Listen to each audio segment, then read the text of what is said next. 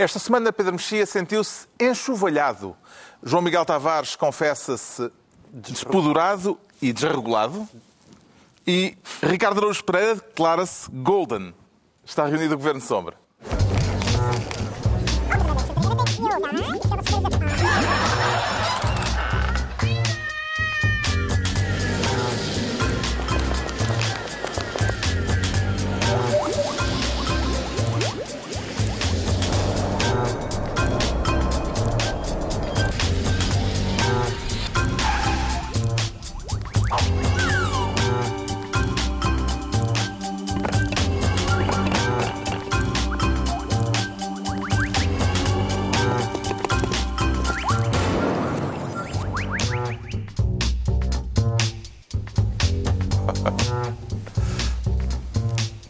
Ora viva, sejam bem-vindos. No final de uma semana em que se assinalou um dia de luto nacional pelas vítimas de violência doméstica, em que foi decidido também que o juiz Neto de Moura não vai voltar a julgar este tipo de casos. Uh, havemos de falar uh, disto, destes dois temas, mais adiante, neste Governo Sombra, em que o Pedro Mexia quer ser, desta vez, Ministro da Falsidade. E haverá forma de tutelar isso, Pedro Mexia? Pois, dificilmente, esse é um, esse é um dos problemas. Porque... O Parlamento está convencido que é possível, eh, de facto, tutelar o assunto e aprovou esta semana eh, uma recomendação, recomendação, ao Governo para que combata a desinformação, as chamadas fake news. Pareceu-lhe produtivo o debate parlamentar eh, sobre este tema? A discussão, o debate parlamentar não tanto, a discussão sobre o tema é interessante. A possibilidade de legislar sobre ele é problemática, no mínimo. Uhum. Uh, e é problemática por, por várias coisas. Uh, primeiro, uh, essa ideia das fake news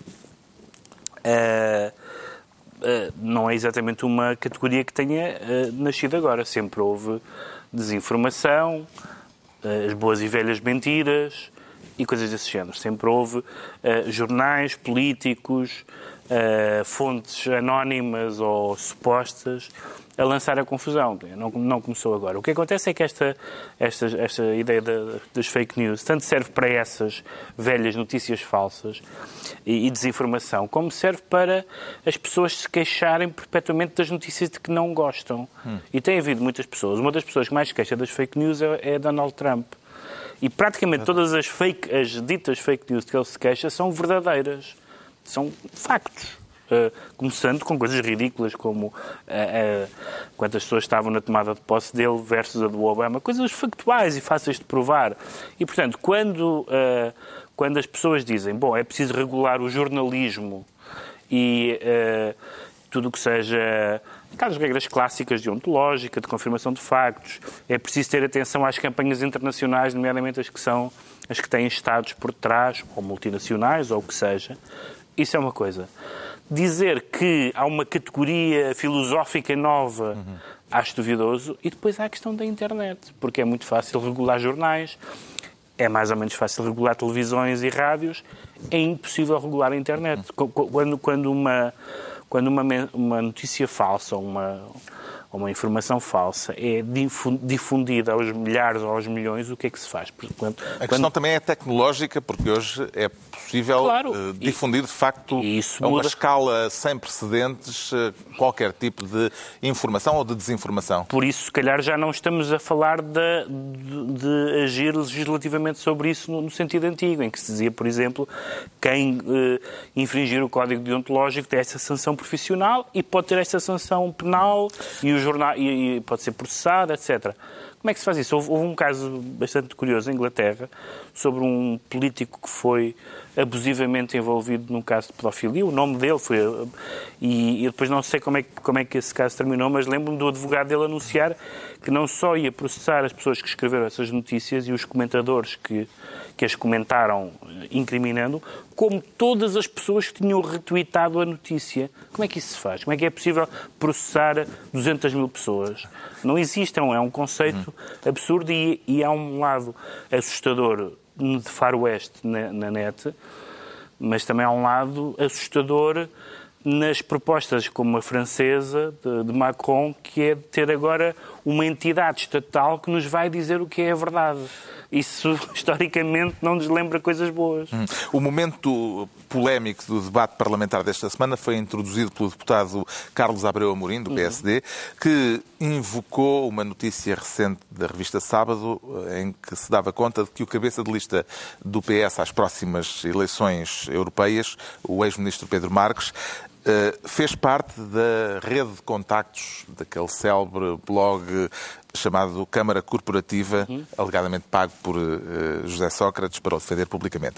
Uhum. O, este episódio parlamentar pareceu-lhe, naquele contexto, uma canelada uh, política do PSD ao PS, ou considera a questão pertinente, esta de, do Bem, blog uma, Câmara Corporativa? Uma canelada foi, mas é, é, é interessante, é, é, interessante que quem, quem, está, quem está a invocar o, o fantasma de fake news seja sobretudo o PS e um pouco o Bloco com o PC a distanciar-se por razões. Uhum.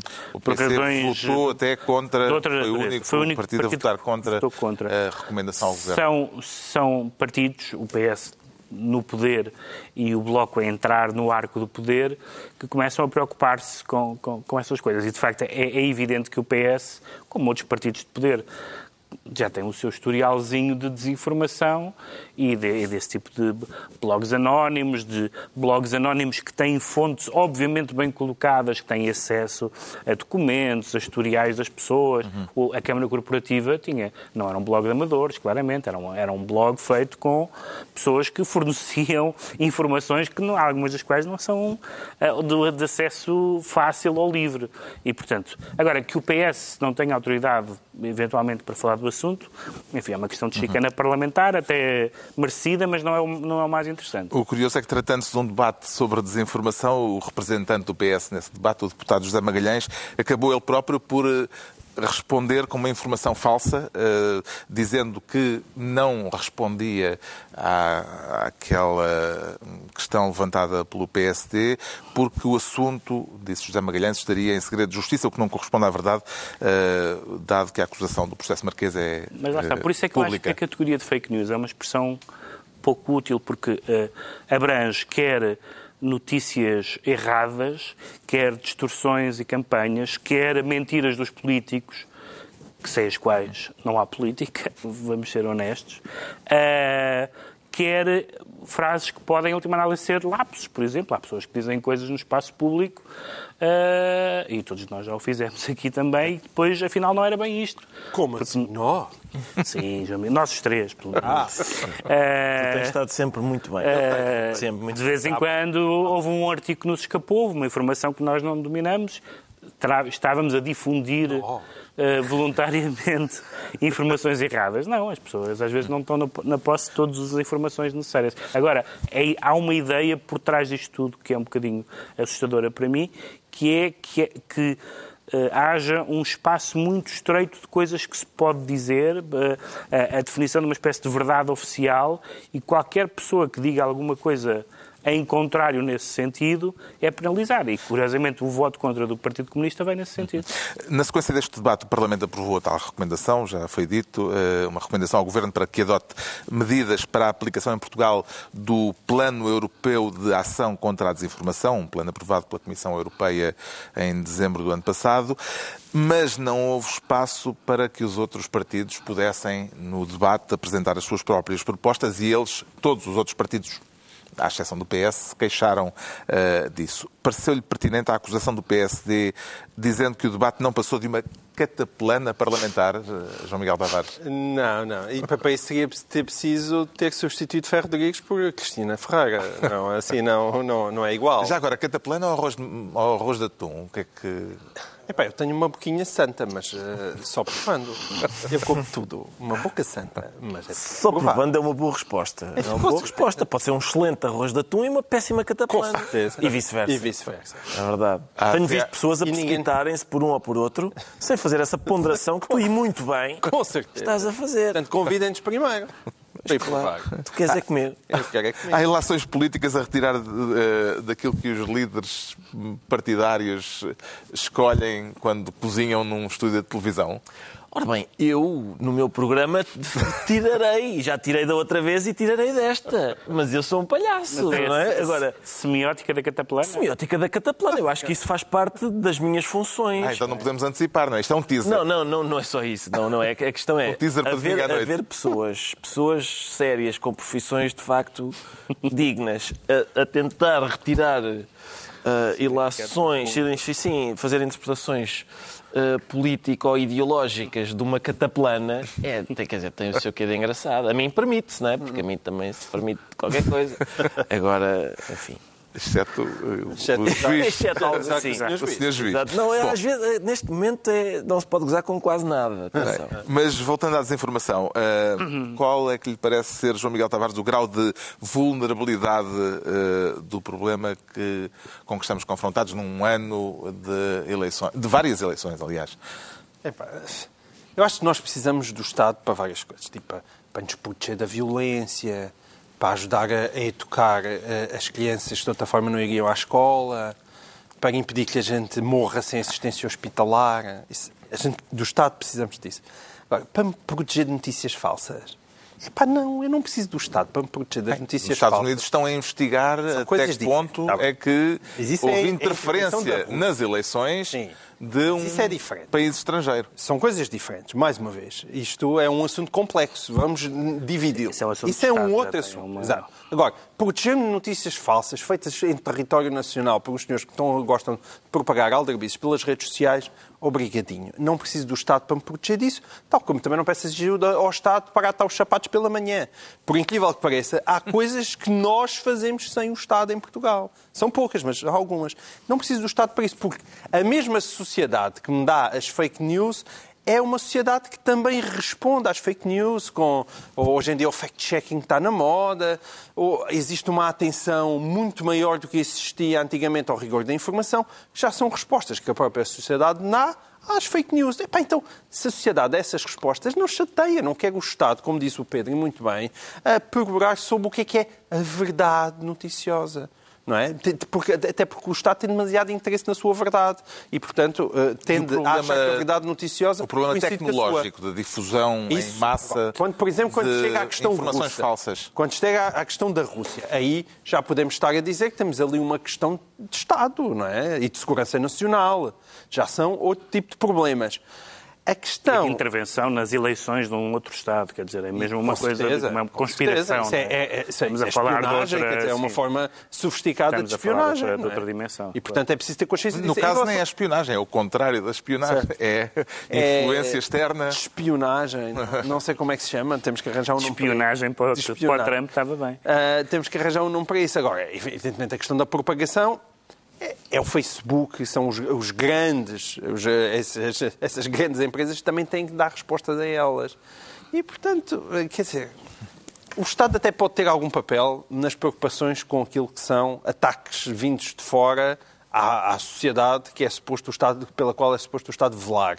Agora, mais do que isso, não, obrigado. E pode ter, pode ter algum papel na questão na, na escola, na questão da literacia digital, etc. com Isso- certeza. Isso, pode, é para que quem, quem está a aprender a lidar com a internet saiba a diferença entre uma informação difundida por um jornal. Mas até isso é paternalista. O pessoal Não. percebe. A verdade é, uma paternalista coisa... para crianças, é, eu sou paternalista com as crianças, ó João Miguel Tavares, olha que Não, sim, mas, mas não, Então- não. Mas o os pais são paternalistas com as crianças, o Estado E não os, prof- os professores são paternalistas, toda a gente é paternalista Ah, com as ok. crianças, por Mas isso é que os são miúdos já têm umas, umas aulinhas de informática para saberem de onde é que queres que sejam, que sejam Não, eu acho é que a verdade é uma coisa bonita. A verdade é uma coisa que atrai as pessoas. Portanto, quando ela está ameaçada, O- do modo geral, a sociedade reage. Reage, Ah, reage. pá, não. Isso- esses violinos já não me Oh. O único partido que votou contra a proposta eh, de aplicar as recomendações da União Europeia foi, curiosamente, o PCP. Eh, o PS e o Bloco votaram a favor, os outros abstiveram-se, o PCP votou contra. Entende as reservas dos comunistas a este respeito, Ricardo? Entendo e partilho. E partilho por causa daquilo que o Pedro disse. Uh, todas as. Os comunistas suspeitam que por detrás desta questão das fake news está uma ambição de censura Sim, e é sensato, é, ou melhor, não sei se é sensato suspeitar, mas é sensato temer claro. que esteja, eh, que, que, possa, que uma iniciativa deste género possa redundar nisso. Nós vimos, eh, por exemplo, o Macron, aquilo que, já aquilo que o Pedro disse, o, o Donald Trump queixa-se, acusa de ser, eh, de, de, acusa de produtores de fake news o Washington Post, a CNN, etc, etc. Basicamente todas as, todos as, eh, os órgãos que, que noticiem, que deem notícias que não lhe agradam. Uh, Macron também tentou fazer uma, uma iniciativa legal para em relação a fake news porque havia notícias uh, sobre ele que não lhe agradaram na, na altura das presidenciais. E isto, quer dizer, isto é, é, claro que tem graça e é, é bem lembrado uh, o PSD falar no no blog do Miguel Abracadabrantes e, e lembrar a capacidade de, de, produção de fake news que Sócrates tinha. Mas, mas é, se calhar é preciso fazer uma arqueologia da produção de fake news e lembrar que quem produziu esse produtor de fake news foi também uma fake news, designadamente aquela que Santana Lopes tentou, uh, na, na, qual tentou insistir, dizendo que ele gostava era de outros colos.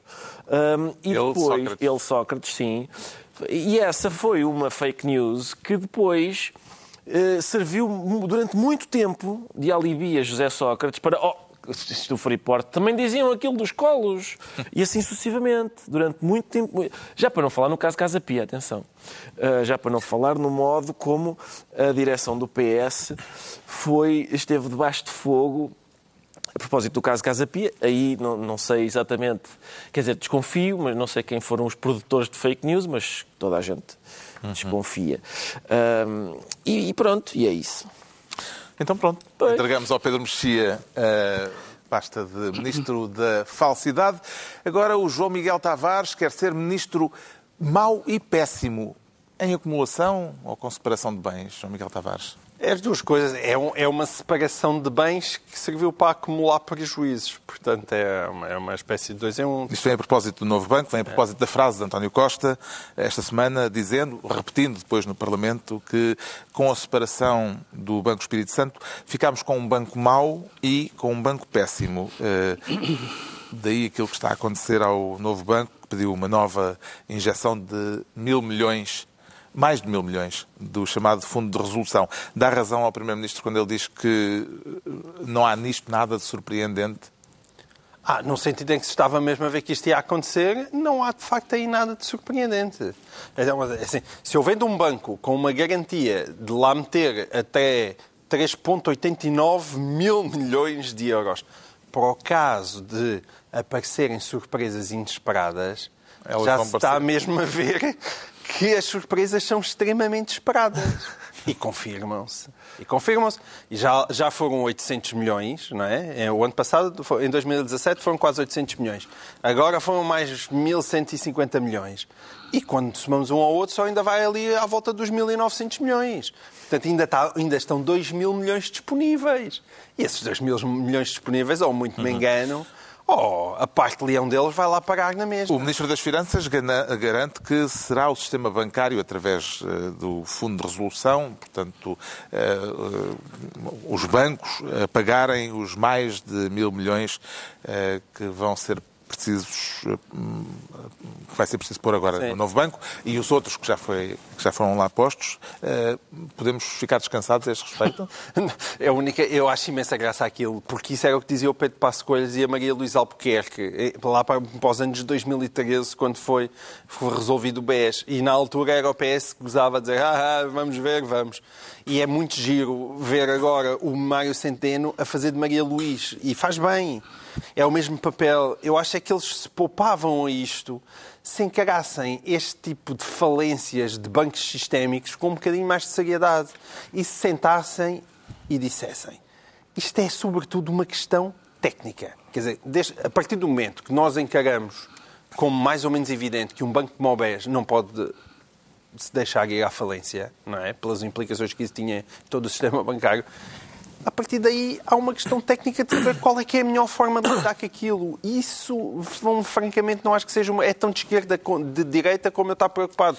Se tiver uma operação de, de peito aberto, se o meu cirurgião é de esquerda ou de direita. Não há uma questão saber. política, que é a questão, a questão de da nacionalização. nacionalizar mas, ou não nacionalizar. Certo, mas isso é uma questão para o PCP. É, é uma questão para o PCP e para o Bloco, de Esquerda. Também é Exato. favorável Portanto, à ideia de nacionalização. Mas o PS chutou logo. Isso, isso interessa-me pouco. É, portanto, eu estou a falar dos, dos partidos responsáveis do governo e que não acham que ainda vivemos em 1917.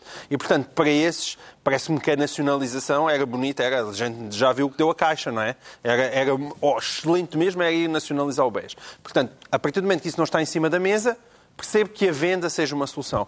Agora, a partir daí, de facto, é uma questão técnica e, e, e eu gostava que a chicana política ficasse fora disso. É qual é a melhor maneira de pôr o bolso do contribuinte a ser menos, o menos assassinado possível. Porque ele já sabe que ele vai sofrer, mas é tentar sofrer o menos possível. Agora, a Lone Star está, está a agir bem? Eu não sei se está a agir bem. Eu admito que a Lone Star, em vez de estar realmente a fazer um grande esforço para tentar recuperar as, as velhas imparidades, esteja a vendê-la. Está garantido? Tá. Não, exatamente. E, portanto, esteja a vender tudo a desbarato a, a outras empresas que vão elas fazer esse, esse trabalho, porque tem o bem bom do, do mecanismo dos, dos 3,9 mil milhões assegurado. A questão é Isso saber pode acontecer. Se, se não houve, de facto, acontecer. se a gente não nacionalizou e ofereceu ao Lone Star. A questão é, é, ter o pior da nacionalização. Não, não estás a nacionalizar, não é? Não podes dizer que estás a nacionalizar. Agora estás a dar uma garantia. Pois. Porque aquilo é trágico pois. e porque o BES ainda era mais trágico do que aquilo se pensava. Exato. Pois. E continuas. A questão é e que só havia um comprador vais, que era a Lone Star. Vais, vais bater nos, nos 3,89. Ainda bem que não nacionalizamos, que isso podia ter custos muito grandes para os contribuintes. O, o pior é, a questão é que só havia um, um, um comprador disponível, que era a Lone Star, e, pelos vistos, eh, com Seguia, não é? uma cláusula leonina claro. eh, para eh, aceitar para comprar. Para António Costa levantou a questão do processo de tentativa sucessiva de venda falhado pelo anterior governo. Como é que interpreta a sugestão do Primeiro-Ministro para que seja constituída uma comissão parlamentar de inquérito para analisar os contornos das várias tentativas de venda do novo banco? Eu sou um apreciador de comissões parlamentares, no sentido em que gosto de lá vá gente nova falar. A ideia para já não vai avançar porque... Não, e é pena. E é pena porque já há três comissões parlamentares... Pois, e... aqueles já de facto começam a faltar poucos, salas. poucos meses para Mas é pena, até porque as comissões parlamentares, eu gosto muito do Ricardo e são ótimas para o programa dele. Saca umas imagens baris. Este, este homem está desertinho, cada vez que ouvem comissões parlamentares começa logo a esfregar. Mas olha que não se pode, não se deve, não se deve. Não se deve brincar não, com pessoas que vão Não, não, não. Estes potes são importantes. Estes não sei se pode, não sei se pode. Agora, se eu espero por aqui ser esclarecido, eu não acho que tenha havido trafolhice, não é? As outras comissões parlamentares, há, há trafolhice da boa para descobrir. No caso da resolução do BES, da, da, resolução em si, eu não acho que tenha havido trafolhice. Ninguém andou. Tentaram fazer o melhor possível numa situação dramática. Mas o PS acha. O não, PS não, não suspeita, pelo menos uh, António Costa referiu várias vezes o secretário de Estado, Sérgio Monteiro, e o processo que ele não conseguiu levar por diante uh, para a venda do, do novo banco. E não, é só, e não é só isso, o próprio Banco de Portugal. Há claramente, neste processo, como noutros, há claramente uma, um pé atrás, uma má vontade em relação ao, ao Governador do Banco de Portugal, esta, esta ideia de que não temos que julgar só o que se passou antes, mas o que se passou depois, não é? Portanto, não, não uh, uh, digamos que a, a resolução do problema fazer parte do problema, e isso é mais uma vez julgar a atuação do Governador do, Banco de Portugal, com quem o PS tem uma embirração que até pode ser justificada, não, não, não, é isso que eu estou a dizer, mas é um bocadinho despodurada, porque apesar de tudo há uma, um princípio que eu acho decente de que o Banco de Portugal é os, os bancos centrais são independentes do, do, poder político e, portanto, não, não devem fazer parte deste, deste jogo do empurra. Entretanto, o Ministro das Finanças foi ouvido uh, no Parlamento a respeito da fatura por causa do estouro do BES, uh, em agosto de 2014. Uma fatura que já está nos. Uh, estava quando eu preparei o programa nos 5 mil milhões de euros. Devíamos ter um daquelas coisas atrás, aqueles relógios atrás. Que... Eh, eh, ali a cair, não é? Os números a caírem. Ao que tudo indica, ainda vai continuar a aumentar, para lá dos 5 mil milhões em que já está. Neste contexto, Ricardo Araújo Pereira, como é que ouviu as declarações de Ricardo Salgado na entrevista uh, à TSF, em que o homem que era conhecido por DDT, o dono disto Exato. tudo, garantiu que pensa todos os dias nos lesados do BES e que sofre com isso? Sofre eu, com mágoa, mágoa, muita, muita pena. Um, ele acrescentou que conseguia dormir, o que me tranquilizou, hum. mas não totalmente tranquilo, disse ele não, consegue dormir, o que é ótimo, mas não totalmente tranquilo.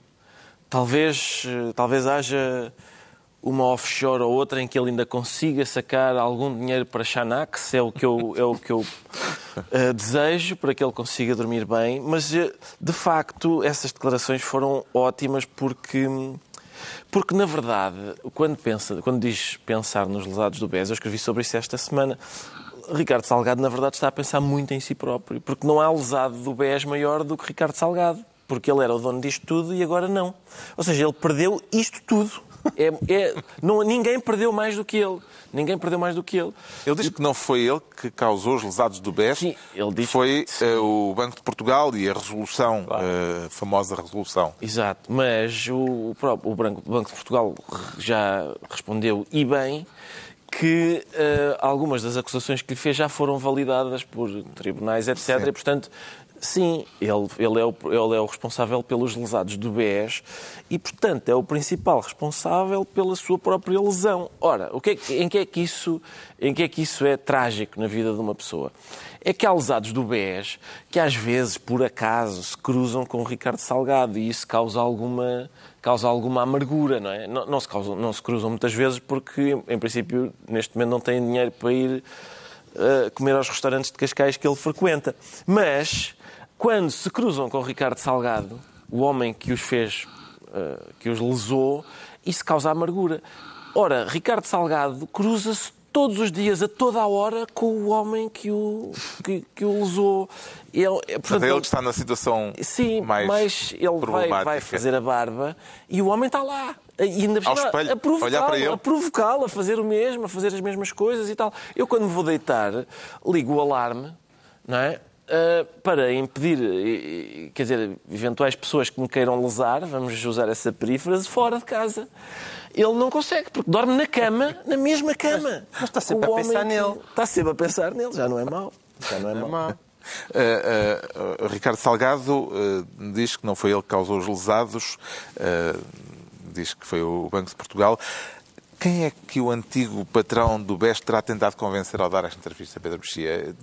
Interroguei-me sobre as motivações para, na situação dele, dar uma entrevista eh, nesta altura. Crianças, sobretudo, creio eu. Há, há, há, dois casos que nós sabemos. O Ricardo pelos, já vimos que pelas, ficou convencido. Pelos casos públicos que houve, em Portugal não há absolutamente ninguém uh, desta, de todos estes casos judiciais dos últimos anos que confesse seja o que for. Não há, não há nenhuma pessoa envolvida em nenhum caso minimamente mediático que seja mesmo culpado seja culpado mesmo depois de acusado não há absolutamente uh, nenhum há figuras menores mas das, das, das, da, da, caça grossa não há nenhum portanto uh, isso não é novidade nenhuma em segundo lugar é possível porque há casos desses e então em figuras de poder esses casos não são tão poucos como isso que algumas pessoas digam estas coisas convencidas disso. Eu acredito honestamente que há um, uma, uma dimensão, quando se, quando se teve, quando se teve o poder que ele teve, Uh, uh, e o, um certo, nós vimos recentemente nesta história, da,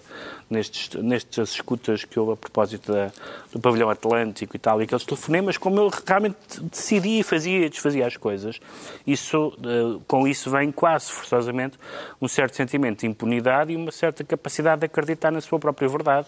O José Sócrates acreditava até um certo ponto na sua própria verdade. Ele dizia as coisas com a maior Aliás, como António Costa lembrou Sim, logo naquele primeiro momento. Exatamente. A maneira como ele falava sobre uh, as consequências em em Portugal da crise que não, que não tinha nada a ver e que a culpa foi de quem a quis resolver, que foi, que foi da austeridade e não foi das medidas do seu governo, etc, etc, uh, que eram apenas repercussões de, internacionais, etc. Eu, eu não, não acredito que em todos os casos as pessoas estejam simplesmente a mentir. Eu acho que há um lado de, de, de embriaguez da, do poder em que as pessoas estão realmente convencidas das coisas mais. Uh, factualmente, lá está, vamos às fake news, não é? Uhum. das coisas mais factualmente falsas, das coisas mais provadas e comprovadas em tribunal, e que, no entanto, as pessoas o dizem com essa desfaçatez. O João Miguel Tavares fica, então, ministro mau e péssimo. É a altura de o Ricardo Araújo Pereira se tornar ministro do cume. Que tal é a vista lá do alto, lá do, como é que era a expressão, do pico da montanha? Pico da montanha é muito boa, porque vê-se tudo cá para baixo. Estamos a falar da visita do, de Estado do, do Presidente da República a Angola e, aliás, esta expressão pico da montanha foi usada por João Lourenço, o Presidente angolano, dizendo que as relações entre Portugal e Angola estão uh, no, no, pico da montanha. Uh, como é que se terá passado tão depressa do 8 ao 80. Do depois do... para o pico. Sim, depois do irritante que durante meses. Tinha sido usada meses... a palavra supé neste programa. Não tinha, mas, eu... mas é perfeitamente aceitável. É, é, mas nunca, nunca. E também nunca, depende da altura da montanha. Nunca tinha vindo à barra. assim um monte Sim, sim, mas uh, o irritante era Manuel Vicente, não é? Era. Manuel Vicente. Sim, durante. Atenção, durante nós, nós assinalámos aqui muitas vezes que durante muito tempo no que tocava às relações entre Portugal e Angola, Portugal tinha a sua dignidade indexada ao preço do barril Exatamente. de Brent. Uh, se, se, o barril de Brent estivesse muito elevado e Angola tivesse muito poder de compra, a nossa dignidade descia bastante e vice-versa. E agora estamos, quer dizer, há, há uma nova era, aparentemente. A era dos afetos. Há uma era de afetos, muitos afetos, Uh, há um pequeno. Há, há, no, nesse cume, no cume em que estamos agora, talvez se veja apenas uma outra nuvem. Por exemplo, um, o, os, o ministro angolano gaba-se de Portugal lhe ter pedido desculpa e o ministro dos Negócios Estrangeiros desmente que tenha pedido desculpa. Eu não sei se vai haver uma, uma, um pedido de desculpas por não termos pedido desculpa. Em princípio, depende do preço do barril de Brent. Uh, mas é, mas é, é, um, é um episódio curioso, porque não há dúvida nenhuma de que, um, de que, de que Portugal pode e deve uh, lamentar, por exemplo, intervenções como a, de, como a do bairro da Jamaica, mas um Estado soberano pedir desculpa a outro Estado soberano por causa de uma coisa dessas não, não, não parece uh, certo. Uh, e os banhos de multidão de Marcelo, tem visto? Parecem-lhe preparados ou coisa espontânea? Não, não, por acaso eu acho que já não há dinheiro para preparar aquilo. Tenho a impressão que já não há, já, já o, houve um o tempo. O barril de petróleo já, já não está acho não, acho que não. tão valorizado assim. E é extraordinário, de facto. Eu pensei que, que os poderes do Marcelo no hemisfério sul não, não atuavam. Não funcionavam, rodavam ao contrário. Mas afinal, afinal hum, funcionam. É, tem, tem sido realmente uma coisa extraordinária. O que é que o editorialista, o antigo editorialista do Jornal de Angola, teria para dizer desta visita do presidente português, Pedro Mexia? Tem ah, gostava tanto de saber. Ideia? Um grande abraço para o antigo editorialista do, Onde é que ele anda? do Jornal de Angola. Parece que está cá em Portugal. Vive ah, em Portugal. Exilou-se? Exilou-se. As últimas notícias que tenho é de vivia cá em Portugal. Ah, sim. E, e, Temos que convidar um dia para ouvir... Porque regime não é para gente séria, não é? Devíamos é convidar um dia para vir ao nosso programa. Talvez. O, edi... o antigo editorial do Jornal da Para conviver com o nazi Pedro Mexia. Com o neonazi. Com o neonazi Pedro Mexia, como o que, eu acho, o, que eu acho, o que eu acho interessante na questão de Portugal e Angola foi como, de facto, ao contrário de certas uh, críticas que os críticos do regime angolano faziam, um, as pessoas que, que, que, criticavam Angola eram acusadas de criticar a, a nação angolana, o, e, por, por, absurdo, o povo angolano. E, portanto, qualquer crítica a Angola era uma crítica uh, neocolonialista. O que mudou realmente, não sei se foi do SUPEP ao cume, não, não sou muito bom em montanhismo, mas uh, o que mudou claramente é que aparentemente, e aparentemente porque a informação que nós temos nos jornais uh, é, não, não é ainda mais profunda do que isto, aparentemente alguma coisa mudou no regime. E curiosamente, as coisas que foram sendo ditas contra, nós por facilitar dizemos Angola, mas o regime angolano, são agora ditas pelo regime angolano. Exato. Tudo aquilo que todas as pessoas criticaram durante estes anos todos sobre eh, nepotismo, corrupção, etc. E é o próprio presidente João Lourenço que assume esse discurso, que correu com os familiares de José Eduardo dos Santos, etc, etc. Mas ele tem cara de neocolonialista. Tem, tem sim, Nunca me tem enganou. fáceis Tem, de, tem, tem. de Fernando Magalhães. Ah, mas, e portanto, nesse sentido, mudou qualquer coisa. E, e o ter mudado qualquer coisa só mostra que ah, as críticas realmente não eram críticas à Angola. É absurdo um português criticar Angola ou, ou até criticar o Brasil, não faz sentido. Todas as pessoas que vão, que vão a países que falam a mesma língua sentem qualquer coisa, ah, não sei se é país irmão, ou- enfim, mas há uma proximidade. A língua dá uma proximidade, a história dá uma proximidade. Portanto, nós só, só, só temos eh, crer que esses regimes funcionam e que sejam decentezinhos, como são em alguns países, como são em Cabo Verde, por exemplo. Uh, justamente, estamos condenados a ser irmãos, como disse uh, o presidente português à chegada à Luanda, João Miguel Tavares. Oh, com certeza, como disse o Pedro, enquanto tivermos a mesma língua e uma história, boa parte dela partilhada, certamente que estamos condenados. Agora, se nós já estávamos condenados no antigo regime super cleptocrata, e aí éramos a espécie. Ok, éramos irmãos, mas custava um bocadinho porque o irmão estava-se a comportar de forma lastimável. Agora não é isso que está a acontecer e há sinais de abertura claríssimos. E não é só, quer dizer, aquilo não é só o Marcelo a dizer adeus, aquilo não é só fogo de artifício. Há um lado eh, concreto, que João Lourenço pediu ajuda a Portugal para, na organização das eleições autárquicas de 2020, que se vão realizar em Angola. Ah, isso é muito mais do que um ato simbólico, é um, é uma- é um momento muito importante, é sentir-se que há, uma, há uma, uma tentativa de transformar Angola numa democracia séria. São as primeiras eleições autárquicas de sempre em Angola. Nunca, nunca tinham existido. Portanto, em casos como esses, sim, acho que é uma boa altura de Portugal chegar à frente e ajudar no que pode, porque agora vale a pena. O Ricardo Araújo Pereira fica assim ministro do CUME. Estão entregues as pastas ministeriais por esta semana. Agora o Pedro Mexia sente-se enxovalhado para falar do enxovalho a que o juiz Neto de Moura diz estar eh, a ser sujeito, a sentir-se vítima. Sim. É isso. E, Eh, e para aplicar aquela velha máxima, que não sei de quem é, se calhar não é de ninguém, que é uma coisa é uma coisa, outra coisa é outra coisa. Eu gosto muito de aplicar esta expressão. Porque é um pouco tautológico. E é, aliás, absolutamente verdadeira. achas que é de Platão para aí? Exatamente. É. A igual a A, Pronto. não há. É evidente que os juízes ah, são soberanos, ah, podem ah, proferir as suas sen- sentenças, podem fundamentá-las como quiserem, os atos, as decisões do juízo são passíveis de recurso e podem ser passíveis de procedimentos disciplinares que, como vimos, não são assim de uma ferocidade muito grande em muitos casos. Eu gosto especialmente daquela expressão, eh, são eh, eh, Inamovíveis. inamovíveis e irresponsáveis. Sim, pronto. Depois, as pessoas, os cidadãos, são livres de dizer coisas sobre o que os juízes decidem. Ah, são livres, inclusivamente, de dizer coisas que ofendem os juízes. São livres, inclusivamente, de ofender os juízes. E os juízes são livres, como qualquer cidadão, de processar essas pessoas. Certo.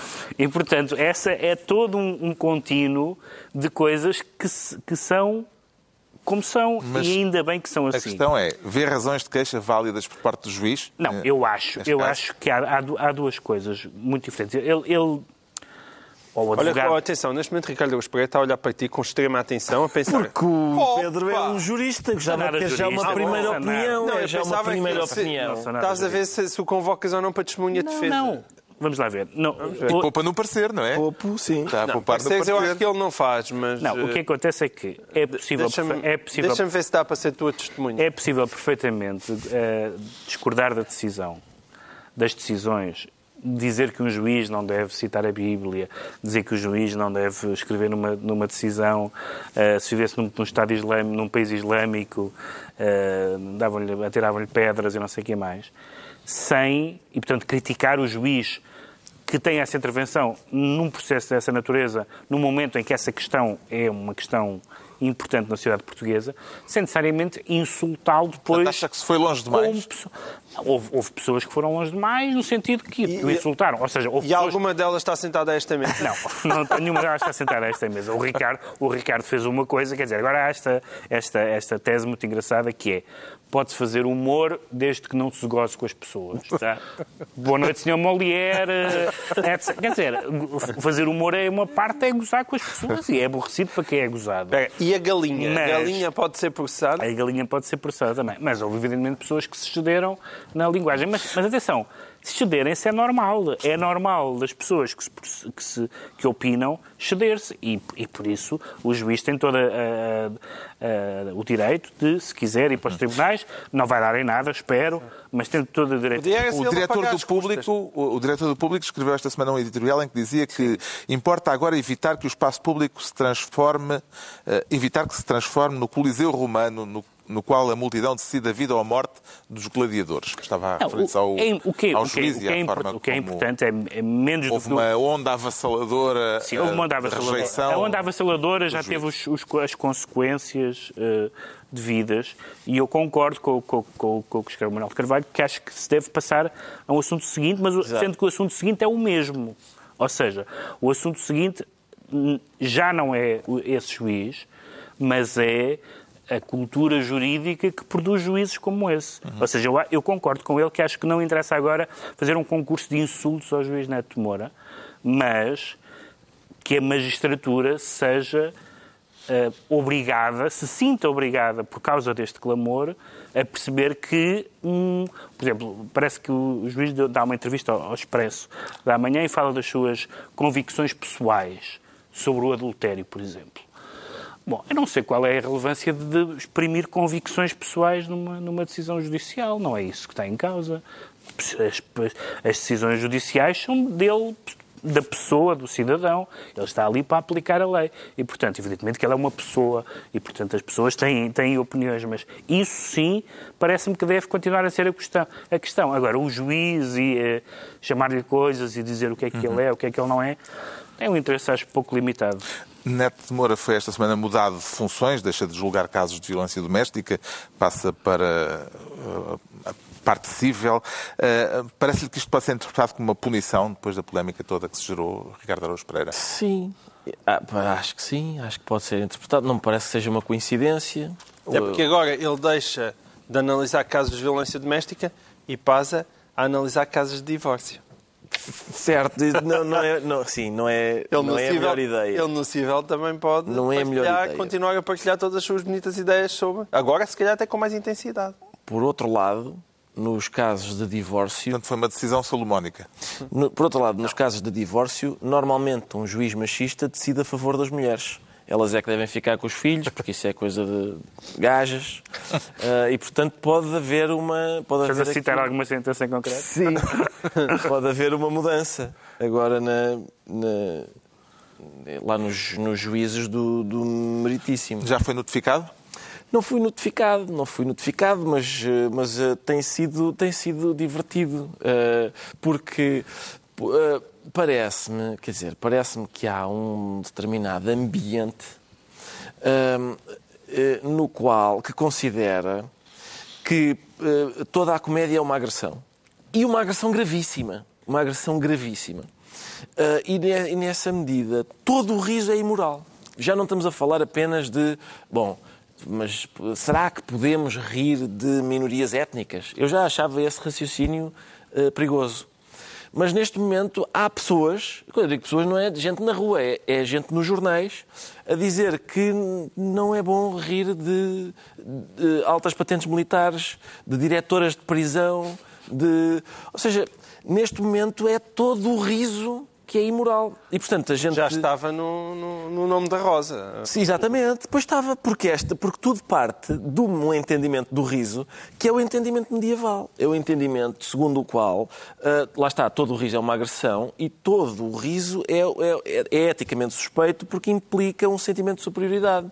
Há várias outras teorias. Sobre... Mas é mais estranho quando se diz que todo o riso é agressão, quando se acha que uma agressão não é uma agressão. Aí fica, não é? Isso fica um pouco mais estranho. Sim, um juiz, seja, um, um juiz, juiz, que acha um... que uma agressão não é uma agressão. Uma das coisas maravilhosas, do, por exemplo, destas entrevistas que o juiz tem dado, o juiz disse que o facto de ele ter sido criticado de uma forma muito violenta faz com que agora qualquer juiz disse ele, isto são palavras dele, tenha que medir N vezes as palavras quando está a escrever um acórdão.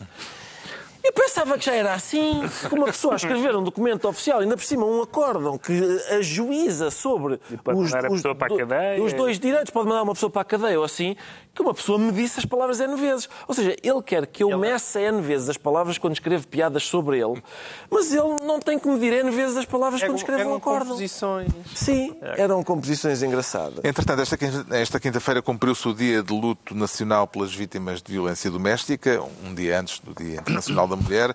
Eh, houve um minuto de silêncio no Parlamento, eh, a evocação das vítimas. A proposta do Governo de criar eh, tribunais especiais ou de estudar a hipótese de criar tribunais especiais para este tipo de casos parece-lhe um passo no bom sentido, João Miguel Tavares? Estudar parece-me bem. Isso é um passo ou não num bom sentido. Só depois de ver o estudo. Não faço a menor ideia. É como a seja, cataplana e o, não, e o arroz da tua. Eu consigo perceber a necessidade de... Tu és o São Tomé das cataplanas não, e agora eu, dos estudos. Eu, eu, consigo perceber a necessidade de uma maior celeridade. Agora, a melhor maneira de atingir essa celeridade não estou muito certa. Por exemplo, sei lá, eu olho para, para os direitos de proteções menores e existem tribunais de família e tudo aquilo me parece ridiculamente lento na mesma.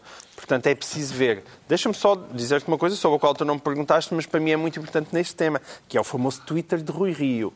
E eu, ah, sim, eu, sim, eu, é bom, eu, é. eu, partilho. Que várias pessoas autoritárias se apressaram a considerar é, muito bom. É, muito bom. E, e, e Rui Rio disse o seguinte no Twitter. Espero que a polémica em torno de Neto Moura sirva para se perceber o real estado da justiça e do corporativismo fechado que o domina. Um aspecto para o qual anda há muito, muito tempo a apontar. Bom, e eu, eu espero... É essa a lição do caso. É, sem dúvida. É, a lição é do olho, caso. olho de lince. E eu espero que as pessoas percebam que este caso não tem nada a ver com isto. Nada. E este tipo de raciocínio é extremamente perigoso. É? Ainda, ainda, vamos acabar a defender os netos de Moura, porque isto ainda é mais perigoso. Isto é querer meter as mãos na justiça e na independência da justiça. E eu não consigo perceber esta opção com o Rio. Ele deve ter levado também com uma moca de pregos, de, de não sei, de uma turba de juízes quando era pequenino e ficou traumatizado. Isso ainda tem a ver com, tem a, ver com a polémica anterior, eh, com a proposta do PSD de alterar a, a composição do Conselho Sim, mas, não, mas isto é constante nele. Eu não sei que é que lhe aconteceu? Ele não ganhou até o processo do fanático dos popós. Não tinha ganho esse processo. O FDP. O FDP. Não sei se ganhou, não. Sei. não. não sei. Não, será que não ganhou? Não ganhou. Tudo é possível. É, por mim não teria ganho. Não, realmente não. Aliás, porque é uma, achei, uma piada. Achei plausível. Eh, Sim. É fanático dos popós. Eu, se fosse juiz, eu diria Bravo. Isso tem imensa graça. Está absolvido. Está esclarecido, então, porque é que o Pedro Mexia diz sentir-se enxovalhado e fazemos aqui um pequeníssimo break, um pequeno intervalo, é menos de um minuto.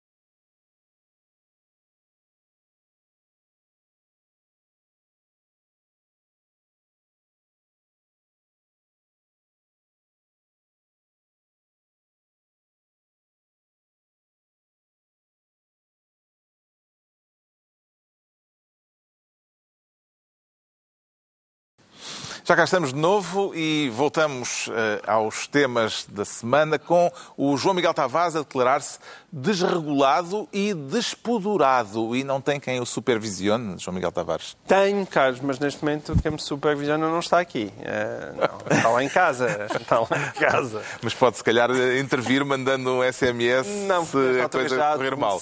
Já adormeceu. Eu, aliás, não, eu, aliás, os nossos eu... espectadores não adormecem. Adorme... Não, e é por isso que nós temos excelentes audiências, porque que nós adormeçamos os nossos espectadores, mas eles continuam com as boxes ligadas. E se o pessoal ouvir, isto é sempre assim, desde o início até ao final. Este, este programa não tem picos. Ninguém, ninguém, ninguém, ninguém apanha o comando. Ninguém apanha. Quero voltar ao tema da idoneidade do presidente da Associação Mutualista Montepio e e agora podem eh, recostar a cabeça na almofada porque o tema é daqueles de molde Epá, a interessar vastas audiências. É chata a Associação Mutualista. Olha, olha, como é que isso se faz? Então Deus ao Carlos, pá, vamos embora, pá. Tem- Temos que fazer esta coisa. Não, Tchau. Hã? É como Rui Moreira. Pronto. Nunca houve um abandono Depois deste deste- programa. Não, nós temos que abandonar este programa.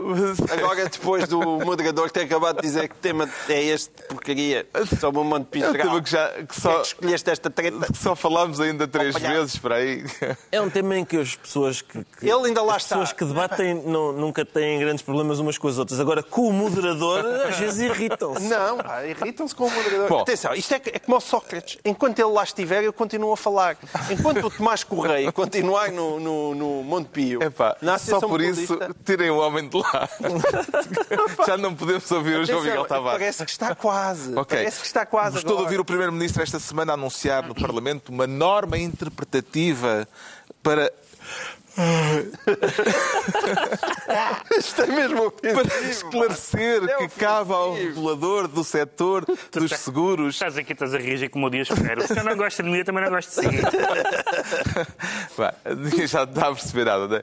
Eh, o Primeiro-Ministro anunciou uma norma interpretativa para esclarecer eh, que cabe ao setor dos seguros, eh, ao regulador do setor dos seguros, avaliar se Tomás Correia é idóneo para o cargo. Parece isso- que isto resolve o assunto. Pá, isso dito assim é uma grande chatice, senhor moderador. Isto, isto é, Então. é muito engraçado. Isto é engraçado. É excitante É este assim, caso. Durante imenso tempo, imenso tempo, a Associação Mutualista estava fora da, relação do ban- da regulação do Banco de Portugal, porque não é um banco. E depois estava supostamente sob a alçada do, tribuna, do, do Ministério do, da Segurança Trabalho. Social, mas que dizia nós não temos cá gente capaz de regular aquilo. Portanto, ninguém regulava verdadeiramente a Associação Mutualista como se viu. E agora, de repente, o Governo chega e está a dizer, se tu fizeres gestos, esta cena torna-se mais interessante. E depois, de repente, chega o Governo e diz, não, vamos fazer uma lei para que não haja dúvidas e para que seja possível avaliar a idoneidade destas pessoas. Hã? Trabalha na lei durante muitos meses. Vem a lei e ninguém percebe o que lá está escrito. Porque pensam, sim, sim, é possível avaliar a idoneidade, mas é só daqui a 12 anos. Ok? E, portanto, isto disse lá o senhor da, da Autoridade da Supervisão, da Supervisão de Seguros e Fundos de Pensões e o senhor Presidente da República também tendeu, pelo que se percebeu, mais ou menos a concordar com ele. Mas agora há Isto- norma interpretativa que Não, a tem é porque é que valor isto jurídico. acontece?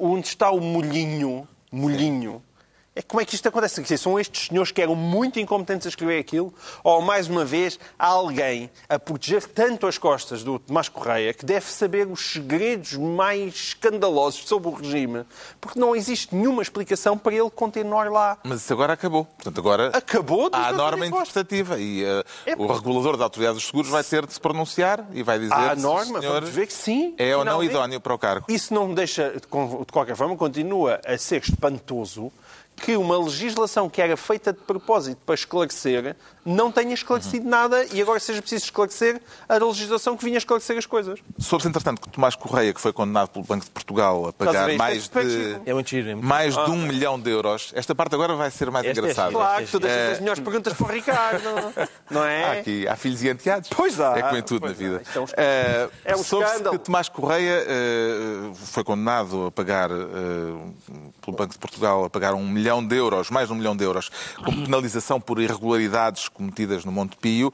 Eh, Soube-se que ele não vai pagar a multa, eh, se ela se concretizar, porque ainda está sujeita a, a recurso, porque o próprio Tomás Correia se protegeu no ano passado com uma norma segundo a qual tem de ser o Monte Pio a pagar as multas que vierem. Para ele, exatamente. Ah, isto não deveria só por si ser a prova de que Tomás Correia tem visão estratégica, Como é, Ricardo óbvio, Araújo Pereira. como é óbvio, como é óbvio. Se ele fosse.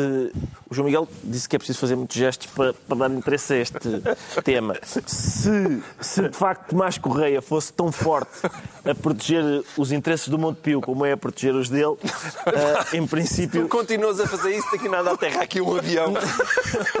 Desculpa, estou a tentar o máximo que posso. Eu- um atenção, avião em que eles baixo. essa, essa regra, portanto, a regra em que o Montepio é obrigado a, a- a pagar as multas que, a, ação, que a ação de Tomás Correia eh, gere. Ele recebe Eu- eu- multas eu por acho- ser incompetente a gerir o Montepio. Exatamente. E o Montepio, E o Montepio é que paga. Paga Mas as é- multas por ser mal gerido. Além de lhe pagar a ele o seu salário, toma um salário para ser incompetente e depois tome lá para as multas que resultam da sua incompetência. Eu ouvi hoje o Louçã explicar, explicar isto na SIC, eu não quero acreditar, porque ele disse, pareceu-me que o que ele disse foi, mas não pode ser, não pode ser, é impossível. O que ele disse foi que esta regra, esta regra de que o Montepio é que paga as coisas que ele, os estragos que ele faz, tinha sido decidida numa reunião com um voto que é o dele, sem ata nem comunicação aos acionistas. Não foi publicado. Não, não pode ser, não pode ser, deve ser a gozar. Isto é o Louçã, isto é o Louçã. Não, mas não faz disso. Na Porque o moderador aborrece e acha que isto não tem interesse nenhum. Ele, ele mal, ele voa mal, mal. e vai ficar com esta amargura para sempre. É, não, Carlos Vaz Marques afunda este país. Em que medida, Pedro. Mexia, é que há nesta situação responsabilidades políticas? Há muitos casos em que nós dizemos, bom, não me vou pronunciar sobre esta porque isto é uma situação muito complicada, não há smoking gun. Ah, nós temos já muitos casos com Tomás Correia ah, que nos levam a crer que, que há qualquer coisa. Muito, e, é, e é muito estranho, o João Miguel já falou disso das outras vezes, como os apoios na classe política e artística e não sei o que mais são, foram uma avalanche e, e- e- e levaram à, à recondução. E, portanto, claramente, das duas, uma, ou é, ou é esta tese do Ricardo, ou ele sabe coisas, ou é simplesmente aquelas coisas. hum, favores prestados, amizades pessoais, mas é muita gente e são demasiados casos. Este, este, este caso é, um é, é aquele típico caso, uma pessoa que está a legislar para si próprio, não é? Porque ele vai dizer, bom, não é para ele, é para futuro, para atuais e futuros líderes do Montepio, mas, o atual está lá a assinar e, é- e, e, portanto, é muito, é muito penoso até perceber como as pessoas não ficaram minimamente hum, melindradas com o que aconteceu até agora, aparentemente continuam a não ficar. Portanto, ele deve ser uma pessoa de um carisma, de uma simpatia ou de uma outra coisa qualquer que eu não sei o que é, eh, que, que deixa todas as pessoas encantadas e continua a ser reeleito. Já sabemos porque é que o João Miguel Tavares se diz desregulado e despodurado. Agora vamos tentar perceber, e rapidamente, porque é que o Ricardo Araújo Pereira diz sentir-se gold. E pelo que Golden, percebi... sim, golden. Golden, golden. Eh, e pelo que percebi, eh, com uma intenção didática. Muito didática. Didática porque o presidente do Brasil. Acha que ainda vai a tempo de ajudar a dissipar as dúvidas manifestadas por Bolsonaro no Twitter? Pode ser que ele já tenha sido esclarecido, mas ele no Twitter escreveu, no meio de outros tweets sobre a economia brasileira, etc., pô- pôs um tweet que, que dizia: O que é Golden Shower? Este, esse, esse tweet ele colocou um dia depois de ter posto um outro tweet, porque a política internacional neste momento é toda ela. Havia uma escassez de líderes internacionais a dizerem alarvices no Twitter. E Jair Bolsonaro achou que devia preencher esse, esse espaço que estava tão livre. E Depois É, exatamente. ele seguiu as pisadas do seu exatamente. Mas ele, mentor. então, Jair Bolsonaro expôs um vídeo para todo o povo brasileiro, porque em princípio o presidente do Brasil fala para todo o povo brasileiro, e o vídeo mostra Era um festejo de carnaval. era um festejo de carnaval. É lá um curso, de carna... um curso carnavalesco numa rua qualquer de São Paulo. Não era um grande curso carnavalesco, mas havia pessoas em festa. E no meio dessa festa e da dança há um senhor que enfia o dedo no seu próprio rabo e depois se baixa para receber urina na cabeça de um outro senhor, de um outro folião. O outro folião urina-lhe na cabeça. E o Jair Bolsonaro, Jair Bolsonaro diz: "Ah, Não me sinto confortável em mostrar, mas temos que expor a verdade para o povo ver. E esta, eu, eu lembro no, no filme do Larry Flint uma coisa engraçada: é o esforço que o advogado Larry Flint faz para justificar com a liberdade de expressão que o seu cliente exponha pornografia. Esta é a melhor justificação. É, eu não me sinto confortável em mostrar realmente isto da revista Hustler. Eu, eu não sinto nada confortável, mas as pessoas têm que ver isto. É aquela compulsão que às vezes a gente vê em alguns padres, que é quando. Quer dizer, que às vezes vão, vão eles à procura de pornografia para dizer ai que no, ai, ai que abominação, deixa ver mais um pouco. Ui, é pior ainda esta. Mas isto faz-se, deixa ver, deixa. E é isso, foi isso que ele, que ele fez e eu. Eu, eu lembro-me de Jair Bolsonaro dizer que tinha uma vontade muito grande de regressar aos, aos bons velhos tempos, de bons costumes e de couro e asseio. Aqueles velhos tempos que todos nos lembramos em que as comunicações do Presidente da Nação tinha imagens pornográficas. é, e agora uh, ele usa o Twitter, pelos vistos, com grande proficiência, e na sequência disto houve gente a aventar a possibilidade de levantar por isto, por causa desses tweets, um processo de impeachment pelo chamado crime de responsabilidade, que condena uma atividade incompatível com a dignidade, a honra e o decoro do cargo. Uh, sendo pouco provável que a medida, que a, que a iniciativa vá por diante, será de querer que isto ainda assim tenha feito moça na reputação de Bolsonaro, Pedro Mexia? Não sei, eu, eu, ele pode gozar um bocadinho daquela mesma, daquela mesma proteção que o Trump tem, que é as pessoas que gostam dele não se ofendem com nada. Mas quer dizer, é muito estranho que uma pessoa com, que usa o Twitter, e portanto suponho eu a internet também usará, ainda esteja a descobrir coisas com a idade que ele tem. Não é? Lembra aquela história do, do arcebispo de Braga quando, passaram os, quando passou o Império dos Sentidos, sentidos. e que ele diz aprendi mais em meia hora do que em 60 anos de vida. E acho que já era Bolsonaro está na mesma... Está se, na falta de descoberta. Não percebe porque isso é mau, não é? Se ele googlar, vai encontrar então... coisas ainda mais divertidas vai, e mais vai. aciadas. Os carnavais, é os carnavais cá são mais tranquilos. De que é que se fantasiou, João Miguel Tavares? Olhem para isto. A vocês fazes pergunta de. fazes pergunta de, de, Atenção, a vocês perguntas de. Isto é uma rebelião. Nacionais e tal, e agora é tipo. Oh palhaço, o que é que vestiste no carnaval? Olha para isto. É uma rebelião. É. Não quer dizer. Vais, vais revelar? Não. Não, é, não. não então, sou tímido. Fica assim nem temos tempo para decretos. Não há decretos. Nada. É, vamos ser corridos da emissão. Está concluída assim mais uma reunião semanal. Dois a oito dias, a hora habitual, novo Governo Sombra. Pedro Mexia, João Miguel Tavares e Ricardo Araújo Pereira. Eu acho que foram.